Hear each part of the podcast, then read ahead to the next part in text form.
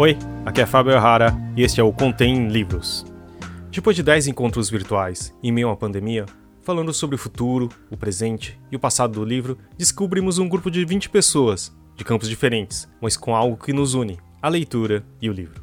Seja ela na forma de áudio, de tela, de papel, e a sua função transformadora em nossas vidas. Como algo que tem mais de 500 anos pode mudar, estreitar, abrir, unir as pessoas, e trazer este fascínio para alguns de nós que, além de querer ler e ouvir, querem produzir, fazer e que mais e mais pessoas possam ouvir, experimentar, aprender, viajar com essas palavras que formam um livro. Vamos ouvir o que tem dentro dessa caixa? Eu sou Fabiana Rocha e hoje estamos falando sobre os livros que marcaram a nossa vida. Há 15 anos eu ganhei o livro Quem Mexeu no Meu Queijo. É um livro motivacional escrito por Spencer Johnson. Trata-se de uma parábola simples, envolvendo quatro personagens, dois ratinhos e dois duendezinhos, que vivem em um labirinto e estão à procura de queijo. O queijo aqui é uma metáfora daquilo que se deseja da vida. O tema central do livro consiste nas mudanças que a vida traz e como podemos lidar com isso. Esse livro foi marcante para mim porque eu consegui desconstruir a imagem negativa, aquela sensação de insegurança e vitimismo que eu tinha diante de algumas mudanças. Me ajudou a ver que as mudanças são inevitáveis, isso é fato. Algumas vão chegar sem aviso, não há o que se fazer. Mas a grande descoberta, a boa notícia, foi perceber que a maioria das mudanças não acontecem de uma hora para outra. Eu posso sentir no dia a dia, pelo andar dos projetos, pelo comportamento das pessoas, os desafios que vão surgir e me preparar para enfrentar da melhor forma possível cada situação. E aí, o que era motivo de angústia passou a virar possibilidades e me levou a diversos caminhos. Eu não vou contar aqui porque o tempo é curto.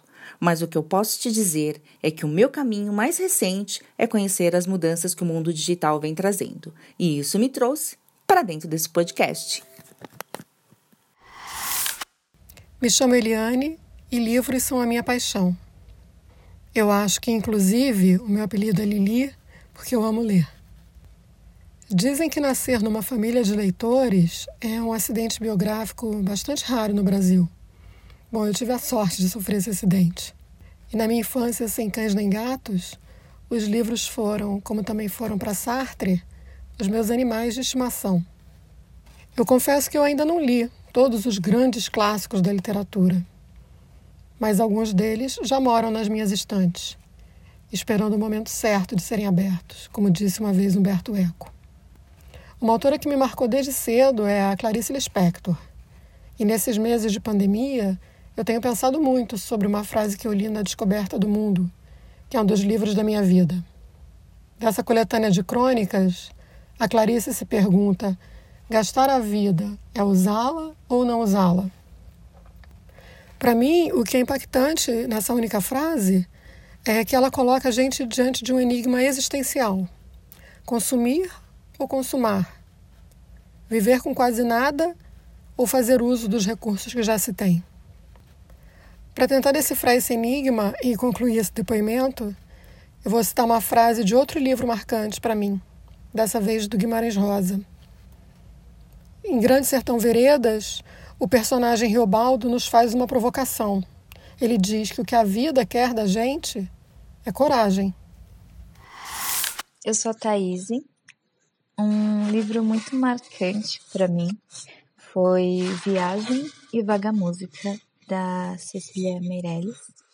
Estes livros eles foram publicados originalmente em volumes separados e a edição que eu li aos meus 15 anos foi uma edição de volume único. É, eu estou citando esse, esse livro, Viagem, Vaga Música, é, são livros da, dos anos 30 e 40, é, e que eu li em 2001, aos meus 15 anos, e eles foram muito marcantes porque foi a primeira vez que eu me identifiquei tanto com sentimentos e com a, uma visão de mundo e da, e da passagem do tempo e, e a melancolia. É, que, a, que o livro apresentava. Foi a primeira vez que eu me identifiquei tanto com uma poeta, é, ainda mais sendo mulher e brasileira, embora de uma outra época, é, talvez também por toda a efervescência interna de sentimentos que é ser adolescente. É, esse livro marcou muito a minha vida, assim, é, esse volume que incluía o Viagem e o Vagamúsica. É, são poemas incríveis e é uma obra que eu gostaria muito de reler hoje aos meus quase, enfim, 20 anos depois. Olá, eu sou a Juliana. Eu sou nascida e criada em Curitiba e venho de uma família de professores. Talvez por isso eu tenha em minha lembrança a primeira vez que manuseei um dicionário. Foi meu avô que me ensinou. Toda vez que eu perguntava a ele o significado de alguma coisa, de alguma palavra, ele me dizia: vá procurar no dicionário, guria. Hábito que eu não sei se as crianças de hoje em dia ainda têm, mas o fato é que meu avô acabou ganhando o apelido de vovô cabulário. Depois, aprendi a pesquisar na Barça, nas coleções que tínhamos em casa, e assim eu comecei a buscar tudo que eu tinha curiosidade e queria aprender nos livros. Os livros sempre me conectaram ao meu avô. Hoje, ele está com 92 anos, é professor aposentado e continua com o hábito da leitura, embora sua memória não seja mais a mesma. Agora, na quarentena, comprei um livro sobre os bairros da nossa cidade, que conta a história de cada canto de Curitiba, e tenho lido junto com ele, um bairro por dia. O vô me conta suas memórias de quando era criança, de sua juventude, de como eram os espaços, as casas, as pessoas, os costumes. E então falamos de como esses bairros se desenvolveram, se transformaram e as paisagens se modificaram, até chegarem no formato que estão hoje. E foi assim que criamos a nossa conexão, a minha e a dele, e a nossa com o livro. Sou grato ao meu avô por compartilhar comigo suas histórias, suas memórias, vivências e seus livros. Eles criam relações para sempre. Ah, o nome do livro é História Concisa dos Bairros de Curitiba, do Abranches ao Xaxim, de Felipe Strapasson Roy. O livro que mais influenciou a minha vida é a Bíblia Sagrada. Há muitas gerações, a Bíblia é o livro mais lido e traduzido para o maior número de línguas faladas no mundo. Em 2019, foram distribuídas só pela Sociedade Bíblicas Unidas 36 milhões de exemplares.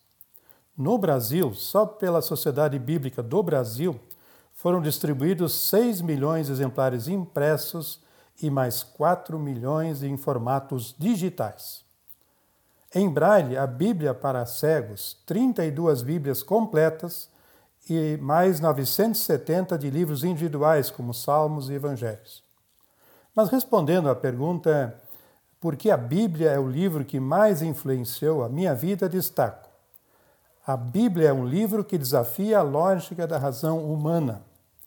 Ela requer mais do que conhecimento intelectual, cultural e acadêmico ela requer um olhar além, um olhar pelo horizonte da fé, do transcendental. Em outras palavras, a Bíblia me convida a olhar além do espaço temporal, do berço à sepultura, para além da cronologia, do nascimento à morte. Ela me traz uma mensagem de sentido à vida, para o antes, para o agora e para o depois. A Bíblia me anuncia consolo e encorajamento em meio à tristeza e ao desânimo. Anuncia a esperança onde todos já desistiram. Me convida a amar a Deus e servir ao próximo como a mim mesmo. A Bíblia me acolhe, me integra e me convida a pertencer à grande família da fé, de todas as gerações e para toda a eternidade.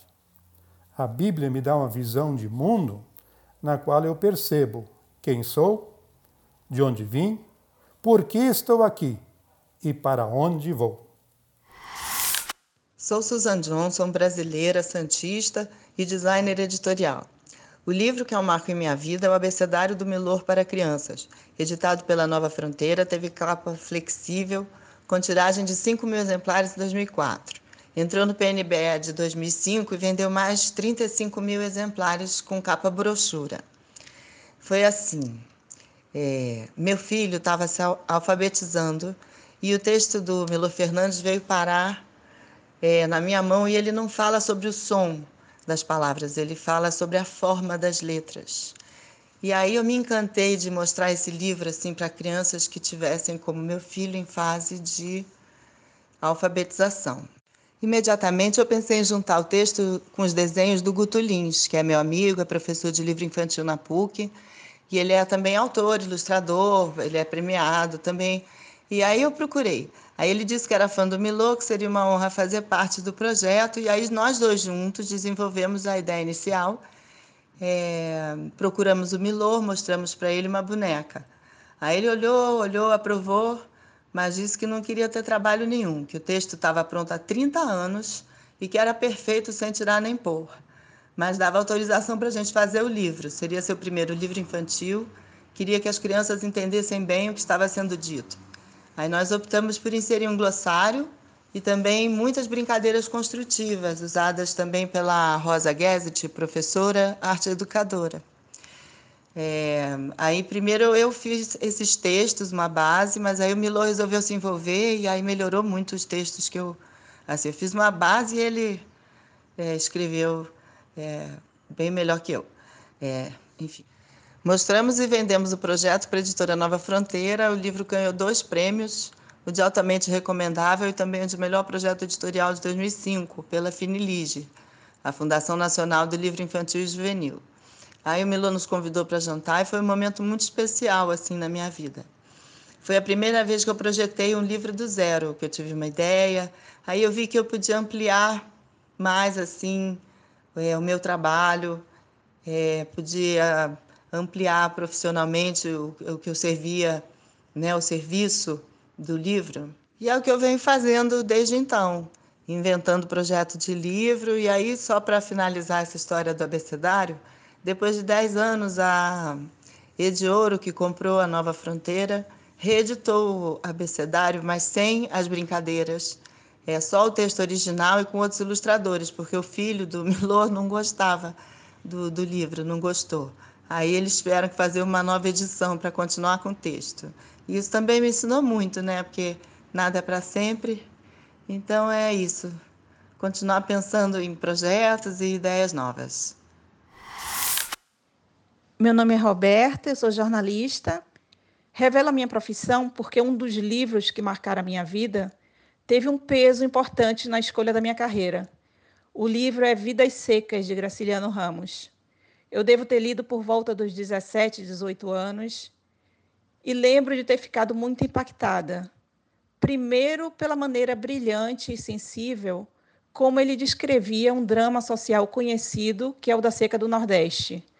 Mas também fiquei muito impressionada com a forma, a escrita concisa, enxuta, sem nenhuma palavra a mais. Tudo ali eu tinha a sensação de que era essencial. Eu tinha a impressão de que a aridez das paisagens combinava com o estilo do autor. E fiquei com desejo de escrever igual a ele. Eu, eu sempre achei que o simples é o mais brilhante, mas é o mais difícil de conseguir. Só os gênios conseguem. Mas esse desejo sempre me moveu no jornalismo, de escrever de forma simples, essencial. Além disso, eu sempre admirei no Graciliano Ramos a postura como cidadão, a dignidade, o impulso de combater as injustiças sociais no Brasil, o que move, de certa forma, o exercício do jornalismo. Vale lembrar que ele próprio era jornalista. Então, eu posso dizer que o Graciliano Ramos plantou uma sementinha em mim e só tenho a agradecer a ele. Sou Marilice Costa e vou contar para vocês a importância que teve um jurado de concurso de literatura na minha vida, José Édio de Lima. Eu era estudante universitária e em uma noite eu escrevi um texto porque eu precisava chorar com as palavras. Eu perdera um grande amigo meu, meu médico desde criança. Peguei esse material e levei para o Antônio olhar. E ele disse para mim: Marili está muito bom, manda para o concurso do Alegrete. E eu mandei. Pouco tempo depois, eu recebi uma ligação me convidando para ir lá receber o prêmio. O conto tinha tirado o primeiro lugar. O prêmio valia um pouco mais do que a viagem de sete horas até lá. Mas eu receberia ainda um troféu, um certificado e faria novos amigos. E fui. Na volta, a Kombi da prefeitura foi cedida para nos trazer. E na frente vinha José Hélio e eu e Mário Quintana atrás, que fumavam um cigarro atrás do outro o tempo todo, a viagem toda. Chovia muito e as janelas da Kombi estavam quase fechadas. Mas ele pouco se importava. A minha rinite agradecia. Enfim, chegamos em Porto Alegre, eu aliviada por estar chegando podendo respirar de novo. E para minha surpresa, José Edio vira para mim e diz: Marilice, tu tens mais textos? Disse: Não. Nada? Não, eu só tenho poesias, mas essas eu não publicaria. Por que não? Porque são eróticas. Ih, meu Deus, porque qual é o problema? Não, é que a minha família é muito católica. Como ela reagiria num, num livro desses meu? E ele disse então: Vai ler os cânticos dos cânticos da Bíblia. E eu fui ler. E criei coragem, coragem para então publicar o meu livro. E encaminhei então para a editora Movimento, onde Carlos Appel acolheu e o livro saiu logo em seguida com o nome Mulher Ponto Inicial.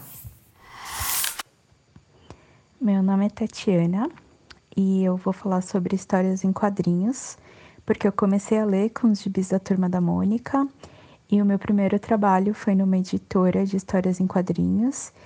E a minha primeira tradução que eu gostei mais de fazer foi de uma HQ chamada Face Oculta, do Manfred, e ela me marcou não só por ter sido a minha primeira tradução, mas também porque mudou a minha forma de ver as histórias em quadrinhos, que antes eu pensava muito em super-heróis, ou mesmo na Turma da Mônica, nos personagens da Disney. E essa é diferente, ela pega um pano de fundo histórico, que foi a invasão italiana em um país da África, e mistura personagens reais com fictícios. E é muito, muito, muito interessante. E depois eu também queria hum, indicar para quem quiser começar a ler e que tem essa memória afetiva com Turma da Mônica, como eu tenho, uma linha que são as gráficas do MSP, que são vários artistas brasileiros que pegam emprestados os personagens do Maurício de Souza e fazem, escrevem histórias com os traços deles. E é muito legal ver uma releitura dos personagens que a gente já conhece na visão de outros artistas brasileiros. Rafael, eu vou ter que trapacear um pouco na minha resposta, porque eu não vou falar de um livro específico, mas de um gênero de livros. Quando eu penso em livros que marcaram, de alguma forma mudaram minha vida, eu penso em, no RPG. São livros, jogos ou jogos de representação eu gosto da forma como eles mexem com ficção, imaginação e regras para gerar ainda mais ficção. Isso aqui é uma ficção mais imersiva, porque você é o personagem, e colaborativa, porque é uma história que você cria com outras pessoas. Eles me proporcionaram horas, anos até de diversão, me estimularam a criatividade, a leitura. Eles pedem que eu, quem joga expanda seus horizontes. E ele é uma. O RPG é uma atividade social. E por ser uma atividade social, ele trouxe muito dos meus amigos, ainda traz muitos amigos. Eu acho que é por isso que ele é tão marcante na minha vida. Oi, eu sou a Débora. São muito poucos os que ainda querem ser rebeldes. E desses poucos, a maioria, como eu, facilmente se intimida. Esse é um trecho do livro Fahrenheit 451, do autor Ray Bradbury. Foi publicado em 1953, mas eu li agora em 2020. O livro é ambientado num futuro distópico, mas ao decorrer da leitura, a gente deduz que se passa mais ou menos nessa época que a gente está vivendo agora. E durante a leitura, vou dizer que eu identifiquei muito mais características do nosso presente do que eu gostaria. No contexto do livro, a gente lê sobre um lugar onde todas as construções, os prédios, as casas, são à prova de fogo.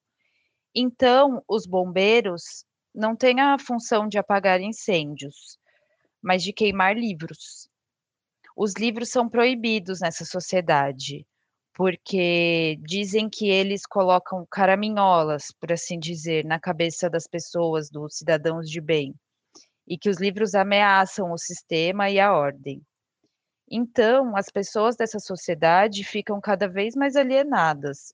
Parece que elas estão dopadas. Não é impressionante como um livro de 70 anos atrás diz tanto sobre o nosso presente?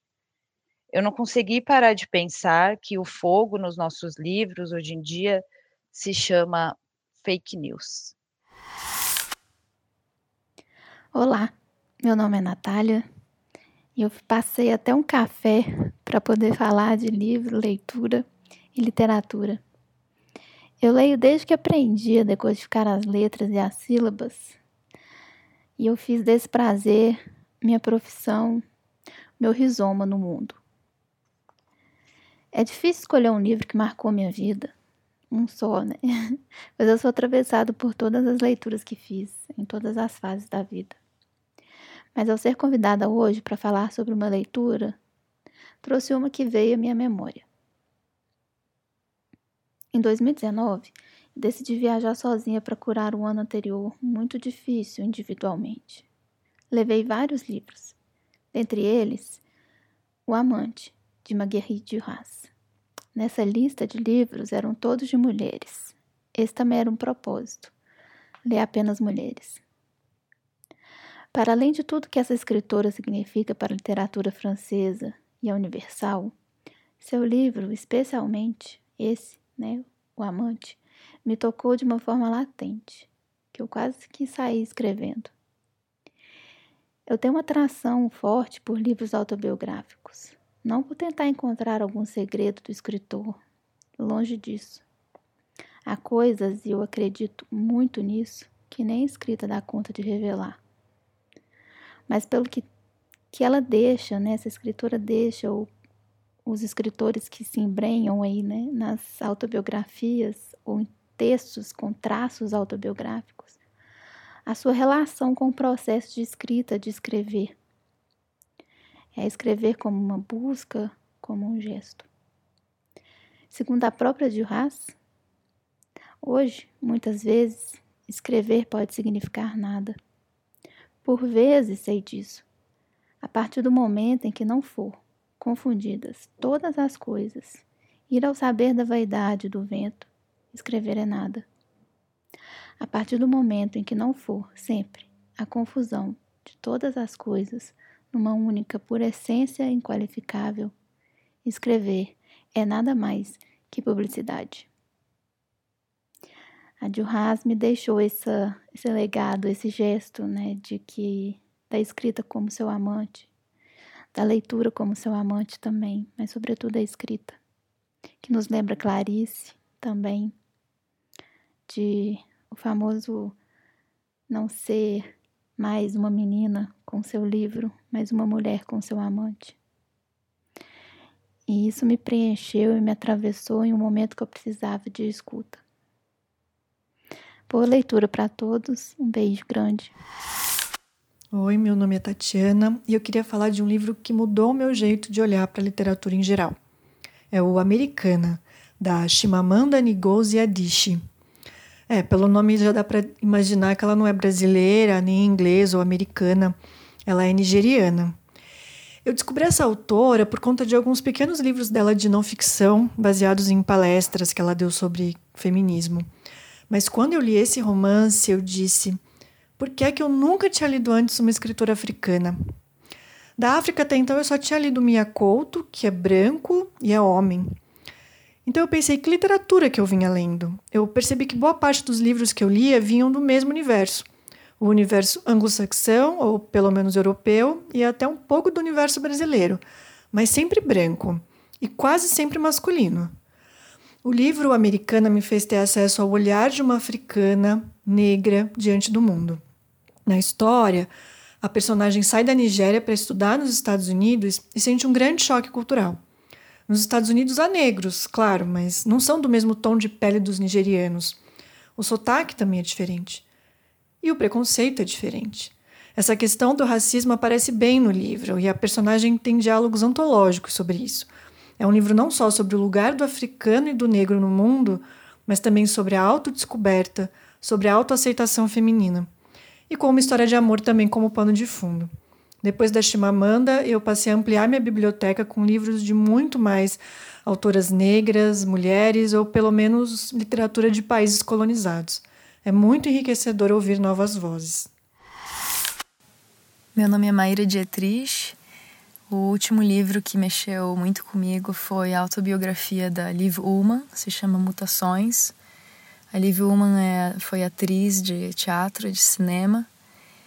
E o livro mexeu muito comigo, talvez de uma forma não positiva, assim. É, que tem uma cena no, no final do livro, vou ter que dar um spoiler, que ela tem que interpretar uma cena, ela tem que interpretar o papel de uma mulher que se mata tomando comprimidos e ela faz uma narrativa muito forte, assim, da, da, não só da cena, mas do que, que isso vai mexendo dentro dela, assim. E acho que isso toca num lugar muito forte sobre ser atriz, né? Tipo, você precisa se entregar muito para um papel a ponto de fazer uma coisa que você tem medo, né? Das implicações simbólicas e reais que isso tem na sua vida, assim.